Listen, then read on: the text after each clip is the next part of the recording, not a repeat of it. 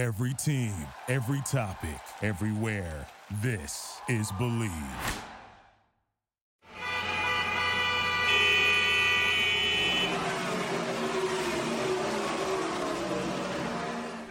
This is Garage LA, Garage Latino. We don't talk about football here. We don't talk about golf. No. We are two Latino gearheads, David. and Ricardo, that are lucky to test the latest cars for you. So you can make a better decision when you are ready to buy. But there is more. Since we are Latinos and we have more than 50 years doing this, we have our own opinions and don't have pelos en la lengua to be nice for the sake of it. News, opinions, and our verdict, Latino styles on things on wheels y al que no le guste que se chingue. Garage Latino on Bleav Network starts now. Welcome back, my friends. We are here in Los Angeles, and why not somewhere else in the world? Remember, this is Garage LA. We don't talk about football. Nope. We don't talk about baseball. We just, uh, we're crazy about things on wheels, and we try to give you some recommendations as to what to buy, what's good in the market, and what maybe you need to just go walk in and go to the next door. I have with us today again our friend David Lohi. David, Buenas noches. Saludos desde México. Welcome to your home, Garage LA. Nuestra casa es su casa. that's right. I'm talking about homes. You know, it's it's it's winter time. It's getting cold. So if you're going outside and you need to drive in the rain, please be careful. Always be defensive. Make sure that your windshield wipers are working. Make sure that they're cleaning your windshield. Uh, that's something that most people overlook. And at the last minute, when it starts raining, they realize like, oh my God, I, I can't see anything. It's working, but it's not, you know, it's not holding the water. So make sure to check your car for the winter time and make sure don't ever use water in your radiator anymore. That's all. That's very, very old. Most cars today have some type of special coolant that also works as an antifreezer. So it won't freeze and blow your radiator up during the cold winter months. David, tell me, I hear a rumor that Elon Musk is going to visit your town and put you in charge of the logistics for his new factory, Tesla oh, if factory. Only, if only. Well, uh, that uh, that part of the rumor is uh, is greatly uh, is a great exaggeration.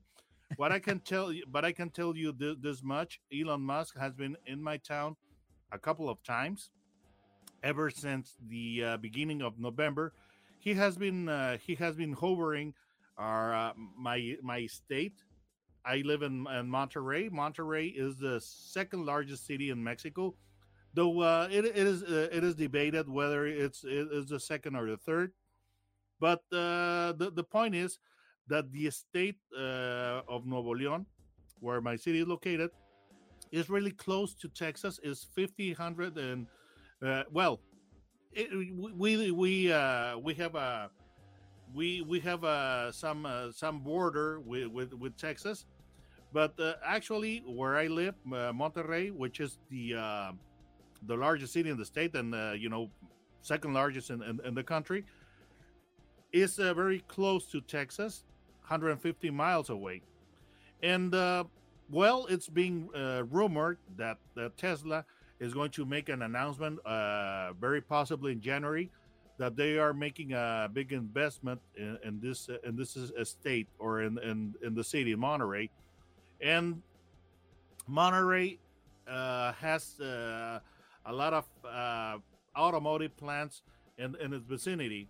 For one, we have uh, in, in the neighboring state of Coahuila, which is 50 miles away, we have plants for GM. We have plants for, uh, uh, well, now Stellantis. Uh, you know, it used to be uh, some uh, plants for uh, for uh, Ram, and the and by the way, the Hemi is made in, in, in the in the state of, of Coahuila, which is uh, 50 miles away. So, and even the the the Hellcat engines, and also uh, besides uh, GM and uh, and uh, what used to be Chrysler and now part of Stellantis, Freightliner has a plant, and in uh, in my in the state of uh, Nuevo León, uh, the Mercedes Mercedes Benz has a bus plant. International has uh, some uh, plant, a big plant, and Kia also has a big plant, a big plant outside of of, of my city. So, and it is being rumored that some Chinese manufacturers may open factories here in, in this state. So clearly, this part of the country is in a roll. Now, it is not surprising at all that uh, there is this rumor about Tesla opening a, a plant in this part of uh, of the American continent because uh, Elon Musk seems to have a, a, a good a predilection for this part of, of, of, the American continent because they have the the Texas uh, Gigafactory where they are going to be making the uh, Cybertruck, and also um, SpaceX has a has a, is established in in the city of Brownsville, Texas, which is something like uh, 200 miles away from from here. So it it, it comes as no surprise think, that yes. Yeah, I think that what it does is it also it also confirms the importance that Mexico has as a car manufacturer around the world. You know, so having yes. Uh, all that in you know that so that's that's that, that also shows the world that you know in mexico they make very very good products and i think it's very good for the industry overall. Uh, since we're talking about baseball uh, let's talk about this new family car that it's perfect to take the kids to play baseball.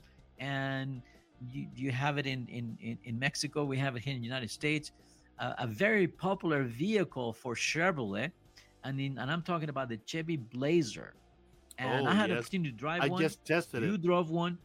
Yeah, I, I was very impressed. I like the styling of that car. It has a nice look.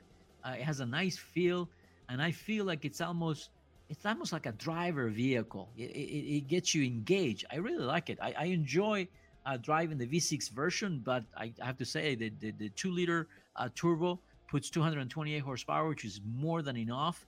Well, what was your experience with the Chevy Blazer? Well, um, let's uh, let's start uh, talking about the uh, the mission or the competition of the uh, Chevy Blazer. The Chevy Blazer it's a mid-sized uh, crossover, and uh, it is aimed right at, at, the at the heart of the of the SUV and crossover market, and it's a competitor for the Ford Edge. Now, being uh, be, being that uh, market or that uh, that market segment uh, so crowded chevy had to do something to uh, distinguish the uh, the blazer from its competitors. Otherwise it, it would oh, blend in and even disappear or you know it, it, would be lost on the consumer. So what what exactly after testing the blazer the the top of the line RS version, what is my conclusion of uh, what exactly is a Blazer or its mission? And to me, the Blazer would be the sports car of the of the segment, or even okay. you know, or it would be the the, the family vehicle that it that it's uh, aimed at the at satisfying uh, dad or the father, you know, to to entertain or, or and delight him because it, it is a very engaging and fun vehicle to drive. There are so many detractors of uh, SUVs and crossovers that uh, say that uh, they don't drive as uh, they don't drive as as as, as well as, as the car as the cars do, and that may be true because the uh, weight and the center of, of, uh, of, gravity are going to be higher. But even in spite of having a high center of gravity and, and not being a, a small and light vehicle, the Blazer is, you know, drives really well. Is very engaging. Uh, is very fun. I I I I have to say I, I I enjoy the driving. I'm not sure. You know, the only thing that got my attention was the rear seats. It's it was almost like the front seats gave me certain ambience and the design, and then once you were sitting in the back, it's like they forgot about what the person in the back is looking at. You know, I thought it was a lot more sort of plain, even the doors, the textures, and all that. Um, now, I'm not saying it's bad, but I'm just saying it just to me like it didn't match the front with the back.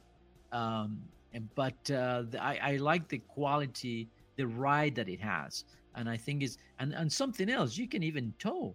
You know, you can tow up to 4,500 pounds with these. So I, it has it has not lost the that versatility as a vehicle and we have to think that this started being you know basically an suv uh, on a truck frame, and now now it became you know more of a crossover type, but still uh, very efficient. And I think as a family car, I think I like that that that styling. Now, David, it's it's interesting because is this going to be the last Blazer with a gasoline engine? I mean, Chevy already announced, and actually, I've seen the 2024 Blazer, and it's a fully electric. Are we really going to like completely forget this vehicle? Not even a hybrid in between, just jump from the gasoline straight into the electric. Is that going to Well, work? I, I must say that I see that uh, GM is really committed to EVs.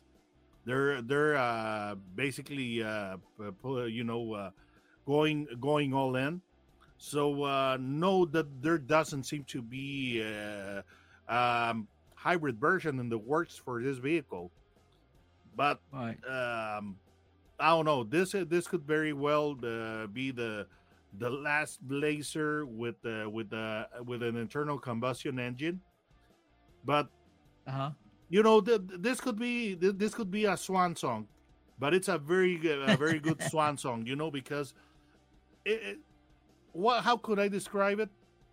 It could be a very it, it could very well be a a, a Camaro a, a Camaro uh, the the crossover version of, of the Camaro because it, it rides Right, that right. good and and has that much attitude. I, I like I said, I, I enjoyed it. I, I I really enjoyed it. I think it's really something to take into account. And and and I when people say it's a competitor to the Ford uh, Edge, I just don't see them. I think it's vehicles that have totally different characters, different look. Um, the Edge, I see it more as a perhaps more as of a female uh, driver than than the male driver going into the Blazer. That's the way I see it. No, you know uh, uh, they're basically uh on, in the same same uh, size bracket, and to be honest, the uh, the ST version of the of the Edge is even more powerful because it, it's got a smaller a smaller engine. It's a two uh, point seven liter versus the three point six for for the uh, Blazer, but this uh, this uh, one has a twin turbo and has uh, 335 horsepower. You know the Edge versus 308 on the on the Camaro, but somehow the uh, experience on the on the Blazer is way more entertaining and more engaging. Yes. And what I really like about that engine is that uh, it's naturally uh, aspirated, and uh, the the power delivery is linear and constant. It doesn't have any bumps like uh, a boost, a, a turbocharged uh, engine. So basically, it's it's um, the character and the feeling that, that that you get on the with with the Blazer when it comes to the engine, is that it, it has no um, uh, artificial additives added. that's right. That's right. That's right. Now, talking about artificial things added, none of them.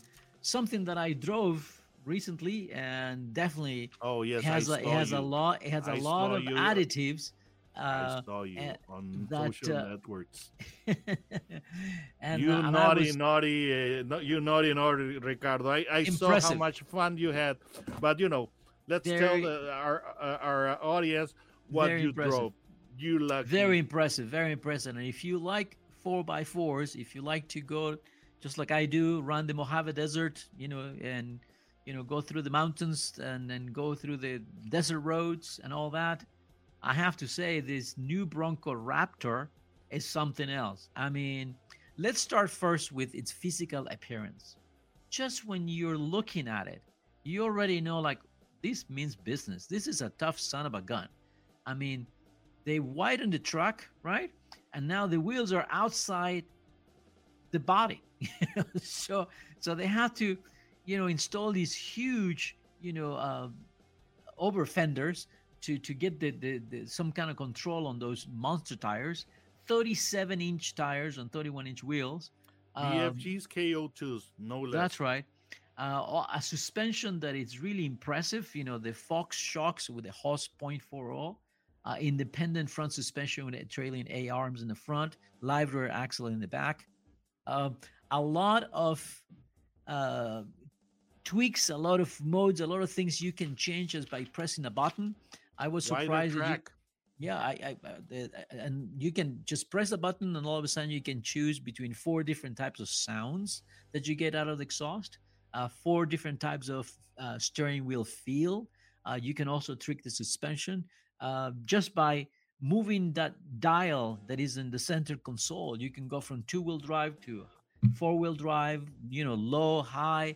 Uh, it, it's all very easy. I had to use the manual many, many times because there's so many options that it's like, okay, it's like I need a course to to to to to, to learn everything that it can do. But regardless, we had some adventures.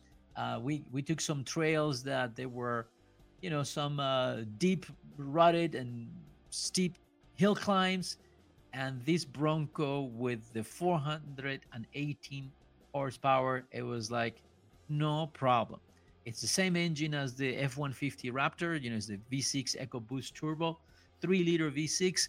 Um, that it just has plenty of power. You don't have to really worry about any obstacles. Uh, I just don't see how you could get stuck with this vehicle. The only way to get stuck is you got to be doing something dumb. You know, you really got to get it into somewhere that you should not be. But on on on any trail, I think you're just going to be really really surprised how well this Bronco Raptor works. So basically, uh, the Raptor is the extreme version of the Bronco. The Bronco itself is uh, a vehicle that uh, shines for its um, off-road capability. So this uh, this version takes things up a notch.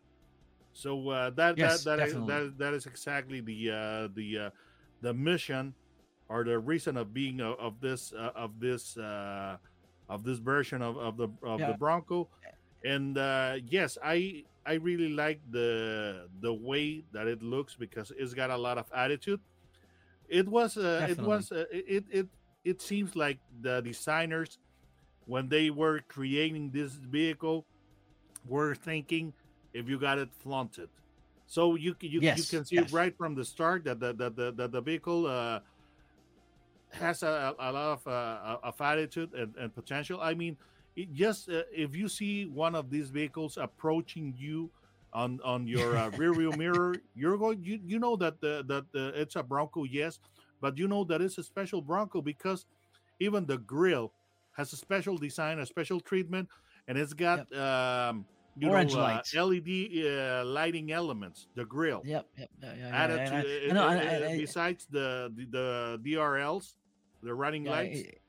it's definitely about attitude. And you know, I thought that the seventy-five thousand dollars price uh, at the beginning, you know, without driving it, I go, wow, that's that's a lot of money, you know, for for this four by four. But once you go into the trails, you realize, you know what, this this vehicle is worth every penny.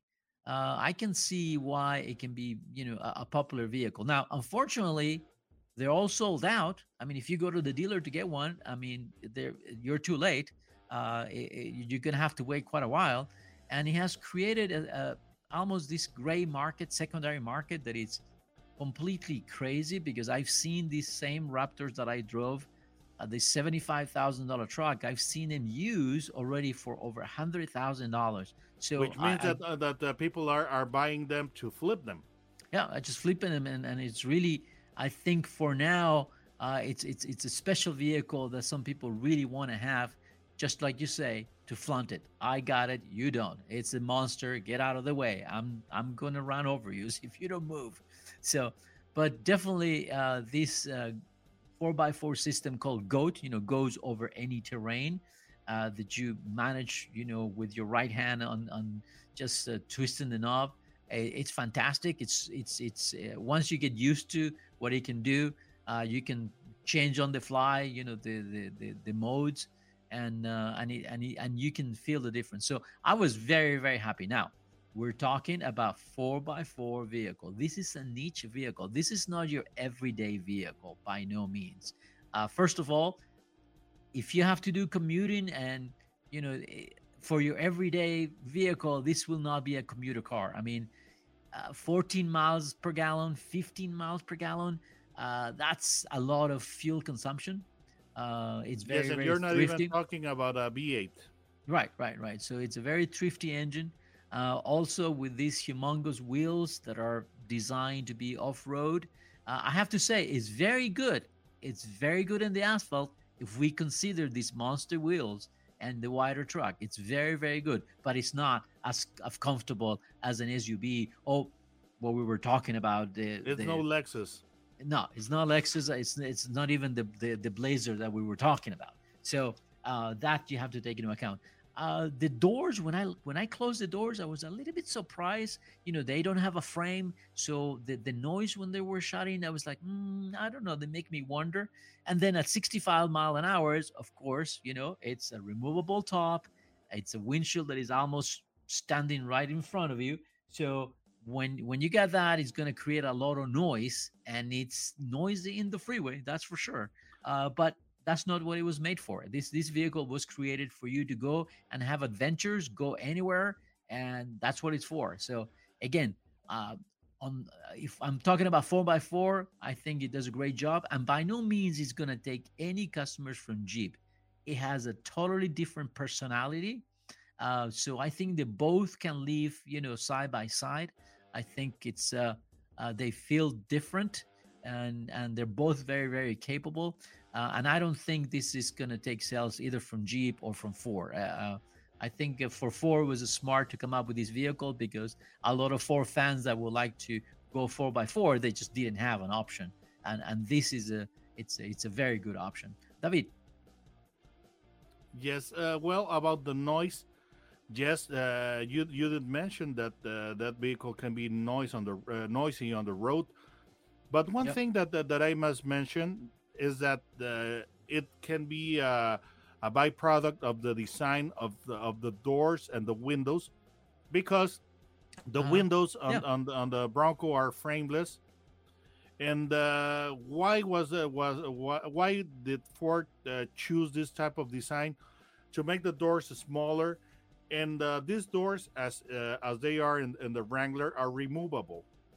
But uh, the, the right, doors right, right. Yep. of the Bronco being being smaller are easier to to handle once you uh, remove them from the vehicle and once you want to put yeah, them you, back you, you, you can actually go somewhere you can actually go somewhere and then remove the doors and put them in the back yes. you know in the trunk space and and then, yes and, then and, the, and the, and to the Wrangler about, you, know, can't yeah. you know the the doors have yeah, to have to stay home and as a matter of fact yep. uh, mopar has uh, accessory doors for uh, for those uh, times in which you want to remove the yeah, your right. regular do- doors and leave them home. You know, uh, Mopar sells some uh, half doors with with uh, I think no moving uh, windows. But correct, yeah, that is that is one of the of the design advantages of the of the Bronco versus the Wrangler, and you know since the since the doors have no have no frames, that does create some some uh, some uh, potential for air leaks. So uh, that's right. That's what you, you noticed. Right, right. But again, I mean, I, I, I was happy. I mean, you know, it, would I buy one? Probably. I just, you know, if, if, if, if you know, but for every day, it would be like, uh, maybe I go with the Bronco Sport instead of the full Bronco. Now, David, you have an excellent YouTube channel. So, how do our friends get to see your car reviews because they're quite good. And I believe that before you buy a car, you need to get some answers from some experts. So you can send us an email to garagelatino at gmail.com or watch David's videos on YouTube. And how do they find you? Oh, the channel is uh, called Autos and Gear, no spaces. You just type that into the um, search bar for for YouTube, and it'll take you straight there and you and have I, a laugh or two and uh, and and find uh, valuable advice. I, I, I strongly recommend it, and and I just want to remind everyone, Garage LA, it's being broadcasted through the Bleav network in the United States, and you can download the podcast of Garage LA through Spotify or Amazon Music. So don't go. We'll be right back. Duralube es un tratamiento especial para que el aceite no pierda sus propiedades. Duraloop reduce la sedimentación de las partículas nocivas que dañan al motor. Duraloop disminuye la temperatura interna del motor y la fricción de los metales. Duraloop para que el motor dure más. For listening to Bleav. You can show support to your host by subscribing to the show and giving us a five star rating on your preferred platform.